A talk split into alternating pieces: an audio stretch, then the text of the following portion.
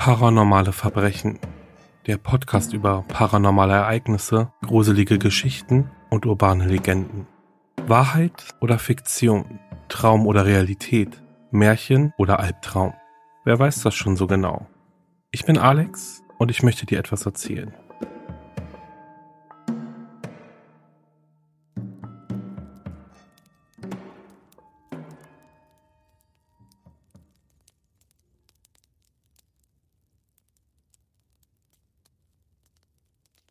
In den späten 40er Jahren hielten sowjetische Forscher fünf Menschen für 15 Tage wach, indem sie ein experimentelles, auf Wachmachern basierendes Gas benutzten.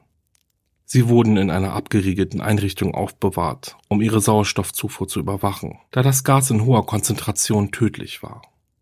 Dies geschah, bevor es Überwachungskameras gab, also hatten sie nur Mikrofone und 10 cm dick verglaste Bullaugenfenster, um sie zu überwachen. Die Kammer war mit Büchern, Liegen ohne Bettwäsche, fließendem Wasser, einer Toilette und genug Essen für mindestens einen Monat ausgestattet. Die Testpersonen waren politische Gefangene, die während des Zweiten Weltkrieges als Gegner der Sowjetunion angesehen wurden. Die ersten fünf Tage lang war alles gut. Die Versuchspersonen beschwerten sich kaum. So wurde ihnen doch versprochen, dass sie befreit werden würden, wenn sie sich fügen und 30 Tage lang nicht schlafen würden. Ihre Gespräche und Aktivitäten wurden aufgezeichnet und es fiel auf, dass sie sich über immer traumatischere Unfälle in ihrer Vergangenheit unterhielten und der generelle Ton ihrer Unterhaltungen nach der Viertagesmarke einen dunkleren Ton annahm. Nach fünf Tagen begannen sie sich über die Umstände und Ereignisse zu beschweren, die sie in diese Situation geführt hatten. Und es zeigte sich eine massive Paranoia bei den Testpersonen. Sie hörten auf miteinander zu reden und begannen stattdessen damit, den Mikrofonen und den von innen spiegelnden Bullaugen Dinge zuzuflüstern. Merkwürdigerweise schienen sie alle zu glauben, dass sie das Vertrauen der Forscher gewinnen könnten, indem sie ihre Kameraden, die Leute, die mit ihnen gefangen waren, verrieten. Anfangs nahmen die Forscher an, dass dies ein Effekt des Gases sei. Nach neun Tagen fing der erste von ihnen zu schreien an. Er rannte drei Stunden lang durch die Kammer, so laut schreiend wie er konnte. Er versuchte weiter zu schreien, brachte aber nur gelegentlich einen Fiepser hervor. Die Forscher schlussfolgerten, dass er seine Stimmbänder zerrissen hatte. Das Verblüffendste an seinem Verhalten war aber, wie die anderen darauf reagierten oder eben nicht darauf reagierten. Sie fuhren fort, in die Mikrofone zu flüstern, bis der zweite Gefangene zu schreien anfing. Die zwei nicht schreienden Gefangenen zerlegten die Bücher, schmierten Seite für Seite mit ihren Ausscheidungen voll und klebten sie dann ruhig über die Glasscheibe. Das Schreien stoppte abrupt. So auch das Flüstern in die Mikrofone. Drei weitere Tage verstrichen. Die Forscher checkten stündlich die Mikrofone, denn sie hielten es für unmöglich, dass bei fünf Insassen kein Geräusch produziert wurde. Der Sauerstoffverbrauch in der Kammer deutete darauf hin, dass alle fünf noch am Leben sein mussten. Am Morgen des 14. Tages taten die Forscher etwas, von dem sie sagten, dass sie es nicht tun würden, um eine Reaktion von den Gefangenen zu bekommen. Sie benutzten die Sprechanlage in der Kammer in der Hoffnung, eine Antwort von den Insassen zu bekommen, von denen sie befürchteten, dass sie entweder tot oder hirntot waren. Sie sagten an, wir öffnen nun die Kammer um die Mikrofone zu testen. Tretet von der Tür zurück und legt euch flach auf den Boden oder ihr werdet erschossen. Befolgung wird für einen von euch seine sofortige Freiheit bedeuten. Zu ihrer Überraschung hörten sie zur Antwort einen einzigen, ruhigen, gesprochenen Satz. Wir wollen nicht mehr befreit werden. Eine Diskussion brach unter den Forschern und den militärischen Kräften, welche den Test finanzierten, aus. Da es ihnen nicht möglich war, weitere Antworten durch die Sprechanlage zu erhalten, entschieden sie schlussendlich, die Kammer um Mitternacht am 15. Tag zu öffnen. Der Kammer wurde sämtliches Gas entzogen. Sie wurde mit frischer Luft durchflutet und sofort begannen Stimmen durch das Mikrofon Einspruch zu erheben. Drei verschiedene Stimmen fingen an zu flehen, als ginge es um das Leben einer ihrer Geliebten. Sie sollten das Gas wieder anmachen. Die Kammer wurde geöffnet und Soldaten hineingeschickt, um die Testsubjekte zu holen. Sie begannen lauter als je zuvor zu schreien, und so taten es auch die Soldaten, als sie sahen, was in der Kammer war. Vier der fünf Menschen waren noch am Leben, obwohl niemand wirklich behaupten könnte, dass der Zustand, in dem sie sich befanden, als lebend zu bezeichnen. Die Essrationen nach Tag 5 wurden nicht einmal angefasst. Fleischfetzen vom Oberschenkel und Brust des toten Testsubjekts waren in das Abflussrohr in der Mitte des Raumes gestopft worden, weshalb sich eine 10 cm dicke Schicht Wasser auf dem Boden verteilte. Wie viel genau von dem Wasser eigentlich Blut war, wurde nie ermittelt. Auch allen vier überlebenden Testsubjekten fehlten große Stücke ihrer Muskeln und Haut. Zerstörung des Fleisches und entblößte Knochen an den Fingerspitzen weisen darauf hin, dass die Wunden mit der Hand und nicht, wie ursprünglich vermutet, mit den Zähnen zugefügt wurden. Eine genauere Untersuchung der Positionen und Winkel der Wunden ließ darauf schließen, dass die meisten, wenn nicht sogar alle, selbst zugefügt waren. Die Abdominalorgane unterhalb des Brustkorbes aller vier Testsubjekte wurden entfernt. Sowohl Herz, Lunge und Zwerchfell noch am richtigen Platz waren, waren die Haut und die meisten Muskeln an den Rippen abgerissen worden, weshalb die Lunge durch den Brustkorb zu sehen war. Die Adern und Organe blieben intakt. Die Verdauungstrakte aller vier konnten arbeitend gesehen werden, wie sie Essen zersetzen. Es wurde schnell offenkundig, dass das, was sie verdauten, ihr eigenes Fleisch war, welches herausgerissen und über Tage gegessen wurde. Die meisten der Soldaten waren russische Spezialagenten, aber trotzdem weigerten sich viele, in die Kammer zurückzukehren, um die Testsubjekte zu entfernen. Diese fuhren fort zu schreien, man solle sie in der Kammer zurücklassen und sie baten und verlangten, man solle das Gas wieder anstellen, aus Furcht davor, dass sie sonst einschliefen. Zur Überraschung aller kämpften die Testsubjekte erbittert dagegen an, aus der Kammer entfernt zu werden. Einer der russischen Soldaten starb daran, dass seine Kehle herausgerissen wurde.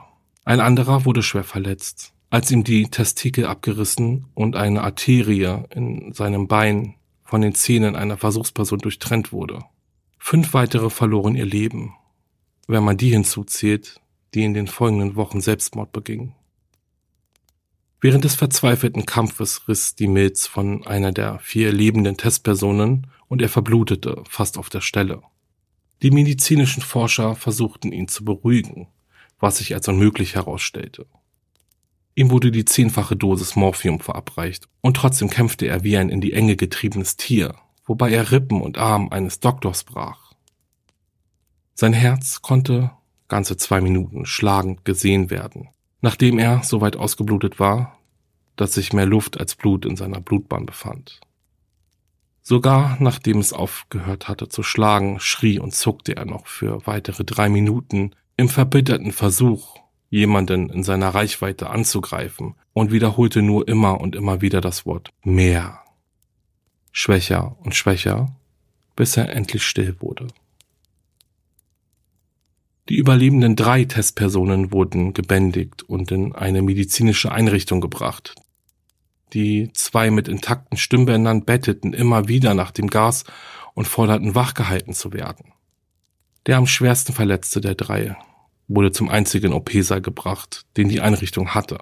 Während man ihn darauf vorbereitete, dass die Organe zurück in seinen Körper platziert werden, stellte sich heraus, dass er immun gegen das Betäubungsmittel war, das ihm verabreicht wurde, um ihn auf die Operation vorzubereiten. Er kämpfte wild gegen seine Fesseln an, als ihm das Narkosegas verabreicht wurde. Er brachte es fertig, sich fast komplett durch einen 10 Zentimeter dicken Lederriemen an seinem Arm zu reißen, obwohl ein 100 Kilo schwerer Soldat diesen Arm festhielt. Man brauchte nur ein wenig mehr Narkosegas als normal, um ihn zu narkotisieren. Und sobald seine Augenlider flatterten und sich schlossen, stoppte sein Herz. Bei der Autopsie der Testperson, die auf den OP-Tisch starb, konnte man feststellen, dass sein Blut dreimal so viel Sauerstoff enthielt als das eines normalen Menschen. Die Muskeln, die immer noch an seinem Skelett angebracht waren, waren schwer verletzt und er hatte sich in seinem verzweifelten Kampf, nicht überwältigt zu werden, neun Knochen gebrochen. Der zweite Überlebende war der erste der Gruppe gewesen, der mit den Schreien angefangen hatte. Da seine Stimmbänder zerstört waren, war es ihm nicht möglich, um eine OP zu bitten oder gegen sie zu protestieren, und er reagierte nur, indem er heftig den Kopf schüttelte, als das Narkosegas in seine Nähe gebracht wurde. Er nickte, als jemand widerwillig vorschlug, die OP ohne Narkosegas durchzuführen, und reagierte während der sechs Stunden langen OP nicht, während er seine Abdominalorgane ersetzt bekam und versucht wurde, diese mit dem, was von seiner Haut noch übrig war, zu bedecken. Der durchführende Arzt sagte wiederholt, dass es medizinisch unmöglich sein müsste, dass der Patient noch am Leben war. Eine entsetzte Krankenschwester, die bei der OP assistierte, sagte, dass sich der Mund des Patienten zu einem Lächeln verzog, immer, wenn sein Blick ihren traf. Als die Operation endete, sah das Testsubjekt den Chirurgen an und fing an, laut zu schnauben, in dem verzweifelten Versuch zu sprechen.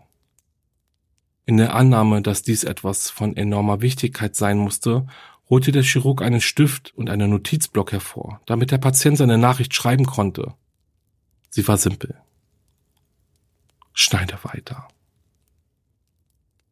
Den anderen zwei Testsubjekten widerfuhr dieselbe Prozedur. Bei beiden wieder ohne Narkose. Trotzdem musste ihnen ein Lähmungsmittel gespritzt werden. Der Chirurg fand es unmöglich, die OP durchzuführen, während die Patienten andauernd lachten. Sobald sie paralysiert waren, konnten die Testpersonen die anwesenden Forscher nur noch mit ihren Blicken verfolgen. Das Lähmungsmittel verließ ihren Kreislauf nach einer abnormalen kurzen Zeit und sie versuchten früh, ihren Fesseln zu entkommen. Sobald sie reden konnten, baten sie wieder um das Wachmachergas. Die Forscher fragten sie, warum sie sich selbst verletzt hatten warum sie ihre eigenen Gedärme herausgerissen hatten und warum sie wieder das Gas verabreicht bekommen wollen. Ihnen wurde nur eine Antwort gegeben. Ich muss wach bleiben. Die Fesseln der drei Testsubjekte wurden fester gezogen und sie wurden zurück in die Kammer gebracht, wo sie darauf warteten zu erfahren, was mit ihnen geschehen sollte. Die Forscher die mit der Wut ihrer militärischen Gönner darüber, dass sie ihre ursprünglichen Ziele verfehlt hatten, konfrontiert wurden, schlugen vor, die überlebenden Testpersonen einzuschläfern. Der befehlshabende Offizier, ein Ex-KGB-Mitglied, sah stattdessen Potenzial und wollte sehen, was geschehen würde, wenn man sie wieder unter Gas setzte. Die Forscher protestierten heftig, wurden aber überstimmt. In Vorbereitung darauf, wieder in die Kammer eingesperrt zu werden, wurden die Testpersonen an ein EEG angeschlossen und ihre Fesseln wurden für eine lange Gefangenschaft gepolstert. Zur Überraschung aller hörten die drei mit den Kämpfen auf, sobald jemand durchblicken ließ, dass sie wieder unter dem Gas stehen würden. Es war offensichtlich, dass alle drei an diesem Punkt hart darum kämpften, wach zu bleiben. Eine der Testpersonen, die sprechen konnte, summte laut und lang.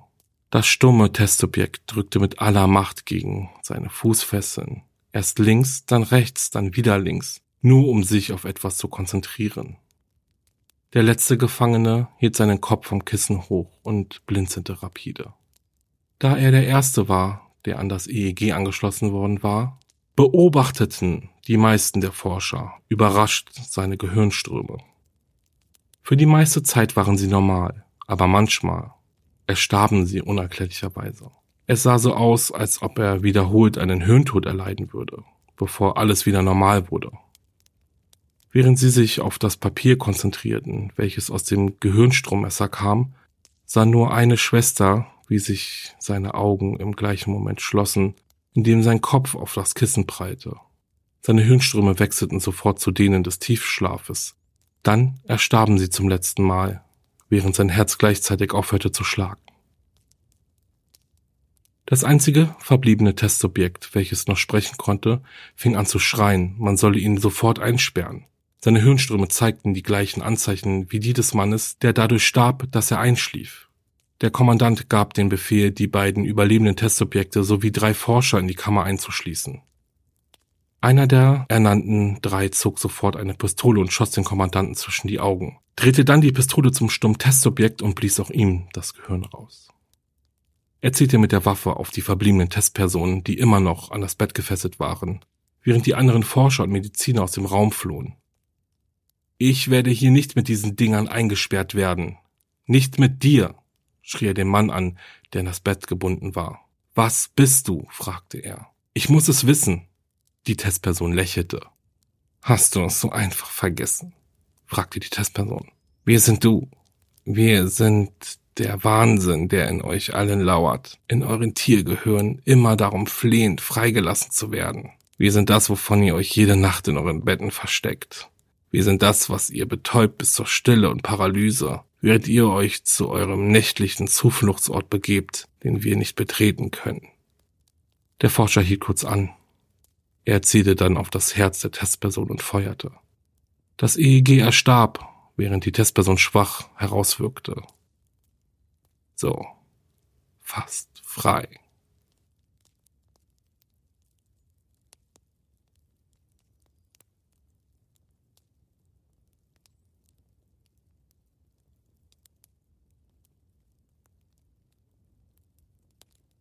Die Tür klickte leise, als Julia Meyer erschöpft das Gebäude verließ. Für einen Moment schloss sie die Augen und atmete geräuschvoll die frische Luft ein. Heute war wie eigentlich immer ein ziemlich anstrengender Tag gewesen. Eine besonders aufmüpfige Kundin hatte sich lautstark darüber aufgeregt, dass ihre Bestellung ein paar Tage später gekommen war und Julia hatte bestimmt zehn Minuten ihrer kostbaren Zeit damit vergeudet, diese eine Kundin zu beruhigen. Da konnte man wohl nichts machen. Nach einigem Suchen zog sie einen Schlüsselbund aus ihrer schwarzen Ledertasche und machte sich seufzend daran, die verschiedenen Riegel und Schlösser abzuschließen, die ihren kleinen, aber durchaus beschaulichen Laden vor Einbrechern schützen sollte. Bis jetzt hatte das recht gut geklappt, denn die Banden, die des Nachts auf den Straßen herumlungerten und über deren Einbrüche oft in der Zeitung berichtet wurde, waren auch hier in diesem etwas größeren Dorf sehr verbreitet. Nach einigem Hin und Her und vielen Überlegungen, wo denn jetzt welcher Schlüssel hingehöre, hatte sie endlich alles abgeschlossen und ging schnellen Schrittes die dunkler werdende Straße entlang. Sie schauderte leicht. Sie hatte die Nacht noch nie sehr gemocht. Doch es war vor allem die beißende Kälte, die sie veranlasste, noch schneller zu laufen. Ihr Atem bildete weiße Wolken vor ihrem Gesicht, die sogleich vom Wind verweht wurden. Zum Glück hatte es noch nicht angefangen zu schneien. Sie hasste Schnee, genauso wie sie die Kälte hasste. Mit klappernden Zehen zog sie ihren dünnen Mantel enger um die Schultern. Sie hätte sich wirklich dicker anziehen sollen. Gott, sie würde alles dafür geben, jetzt eine Tasse heißen Tee in den halb erfrorenen Händen zu halten. Aber das musste wohl warten, bis sie endlich zu Hause war und sich mit einer kuscheligen Decke vor den Kamin setzen konnte. Seufzend ging sie weiter die neblige Straße entlang. Ab und zu kamen ihr Gestalten entgegen, gebeugt von Armut und Trauer. Manche riefen mir etwas zu, von wegen, dass sie etwas Geld bräuchten. Für einen Unterschlupf in dieser kalten Nacht. Julia beachtete sie nicht sonderlich, sondern ging einfach weiter. Ihre Absätze klackerten auf dem feuchten Asphalt. So etwas war man in ihrem Dorf gewohnt. Es kam oft vor, dass irgendwelche Bandenmitglieder wildfremde Menschen angriffen und diese schwer verletzten und sogar töteten. Nicht selten stand dann am nächsten Tag die Todesanzeige in dem kleinen Dorfblatt, das die Leute hier als ihre Zeitung betrachteten. Die Polizei hat es längst aufgegeben, die Täter zu suchen. Diese kamen ungehindert, wie und wohin sie wollten. Julia vergewisserte sich, dass ihr Pfefferspray noch in ihrer Tasche bereit lag. Sie hatte es immer bei sich, für den Notfall. Ihr konnte ja alles Mögliche passieren. Ich suche dich. Sie schreckte aus ihren Gedanken hoch, als sie die Stimme das erste Mal hörte. Sie schauderte. Was war das gewesen? Die Stimme kam ihr seltsam vor, gedämpft, und doch klar hatte sie über die Straße geschallt, oder? Sie blickte sich um. Keiner der anderen Passanten hatte in der Bewegung innegehalten oder überrascht aufgeschaut. Sie hatten es anscheinend alle nicht bemerkt. Ratlos zuckte sie die Schultern. Sie hatte keine Ahnung, aber vorsichtshalber lief sie etwas schneller, man konnte ja nie wissen. Sie gestand es sich nicht ein, aber die Dunkelheit bereitete ihr Unbehagen. Schon als kleines Kind hatte sie sich oft unter ihrer Decke verkrochen, weil sie Angst vor den Monstern hatte, die sie in der Ecke ihres Zimmers sah. Oder besser gesagt, zu sehen glaubte. Denn welches kleine Kind hat keine Angst vor der Dunkelheit in der Nacht gehabt? So etwas war ganz normal. Nur fragte sie sich manchmal, warum ihr die Augen dieser Wesen so echt erschienen waren. Kinder haben ihm eine blühende Fantasie. Ich suche dich. Da. Schon wieder. Sie erstarrte mitten in der Bewegung und blickte sich suchend um. Sanfter Nebel zog gemächlich durch die Straßen. Er schlängelte sich zwischen den verschiedenen Häusern hindurch und trübte durch seine milchig weißen Schleier Julias Sicht. Sie konnte nichts erkennen, aber sie war sich doch sicher gewesen, etwas gehört zu haben. Oder hatte sie Stimme im Kopf? Wohl eher nicht. War es vielleicht ein Besoffener gewesen, der sich einen zugegebenermaßen ziemlich üblen Scherz mit ihr erlaubt hatte? Doch die Stimme, sie hatte weder Geleit noch ähnliches. Es musste etwas anderes sein. Doch was? Plötzlich glaubte sie ein Rascheln zu hören. Links von ihr. Dort war nichts, als sie sich umwandte. Ein Zischen von rechts. Nichts. Sie wurde immer hektischer, blickte sich in alle möglichen Richtungen um. Doch sie konnte nichts Verdächtiges erkennen. Selbst die ganzen Leute waren verschwunden. Mit pochendem Herzen setzte sie ihren Weg fort, jedoch nicht ohne sich vorher noch einmal genau zu vergewissern, dass die Straßen leer waren. Es war bestimmt nur Einbildung gewesen, das Resultat vieler durchgearbeiteter Nächte, weil sie in den letzten Tagen zu wenig Schlaf bekommen hatte. Das musste es sein. Es würde sicher alles wieder normal werden, wenn sie erst einmal zu Hause ankam und dort müde und erschöpft in ihr Bett fallen könnte. Alles nur Einbildung. So einfach war das. Und trotz dieses beruhigenden Gedankens wurde sie das Gefühl nicht los, dass es nicht stimmte. Ich werde dich finden. Ein kleiner, spitzer Schrei entwich ihrer Kehle, als sie die Stimme zum dritten Mal hörte. Diese Stimme. Sie hatte sich verändert. Sie hatte sich angehört, als käme sie nicht von dieser Welt. Julia Meyer beschleunigte ihre Schritte noch mehr. Kalter Schweiß lief ihr den Rücken hinunter, als sie um die nächste Ecke bog. Sie wollte nur noch hier weg, weg von ihrem Verfolger. Wahllos bog sie in eine Straße ein, deren Namen sie noch nie gehört hatte. Längst hatte sie die Orientierung verloren. Das Einzige, was sie wollte, war hier weg. Ihr Herz flatterte in ihrer Brust. Zischend ging eine Straßenlaterne neben ihr aus. Die dadurch entstandenen Funken erhellten nur kurz die Nacht, bevor es endgültig dunkel wurde. Nur das Licht der Sterne und des aufgehenden Mondes beschienen ihren Weg, als sie über einen losen Backstein stolperte. Das Pfefferspray rollte ihr aus der Tasche, als sie sich hastig wieder aufrappelte. Mist. Jetzt hat sie auch noch ihr einziges Verteidigungsmittel verloren. Sie wagte nicht, es wieder aufzuheben, sondern trieb ihre Füße weiter an, einen Schritt nach dem anderen zu tun. Es war ihr egal, wohin sie lief. Sie wollte nur weg von hier. Weit weg. Hinter ihr erhob sich leises, undefinierbares Geflüster. Es nährte die Angst in ihrem Herzen. Mittlerweile rannte sie tatsächlich, was in hohen Schuhen nicht gerade einfach war. Aber ihr blieb nichts anderes übrig. Etwas trieb sie vorwärts, weiter die Straße entlang. Weg von den Stimmen, weg von der Gestalt, weg von der Gefahr. Und das so schnell wie möglich. Ich sehe dich.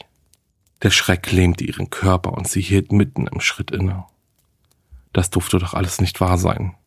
Was war da hinter ihr, um Gottes Willen? Es war, als wäre sie zu einer Eisstatue erstarrt, als sie sich diese Frage stellte.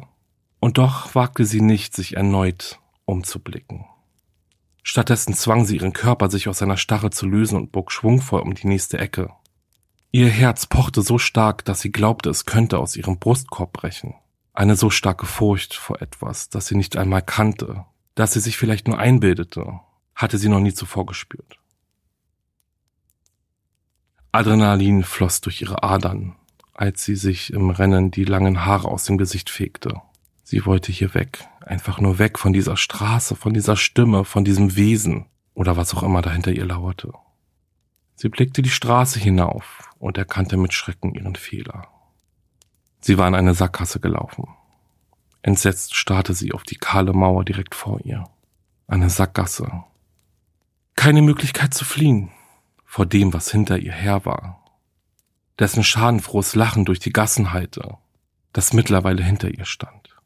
Unnatürliche Kälte kroch ihr die Adern empor, ließ sie heftig erzittern. Ihr Atem stockte. Grob packte etwas ihre Schulter. In diesem Moment wusste sie, dass sie verloren hatte. Ich habe dich gefunden.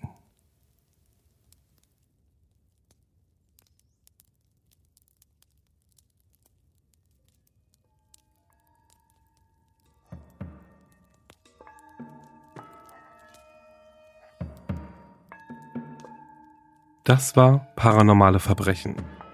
Wenn dir der Podcast gefällt, schreibe mir eine Bewertung abonniere den Podcast und besuche meine Instagram-Seite wahre-verbrechen-podcast. Du magst True Crime Fälle? Dann hör gerne in meinen Podcast Wahre Verbrechen rein. Hast du eine paranormale Begegnung gehabt oder hast eine gruselige Geschichte zu erzählen, dann schicke mir eine E-Mail. Wir hören uns schon ganz bald wieder. Bis dahin, bleib sicher. Ciao.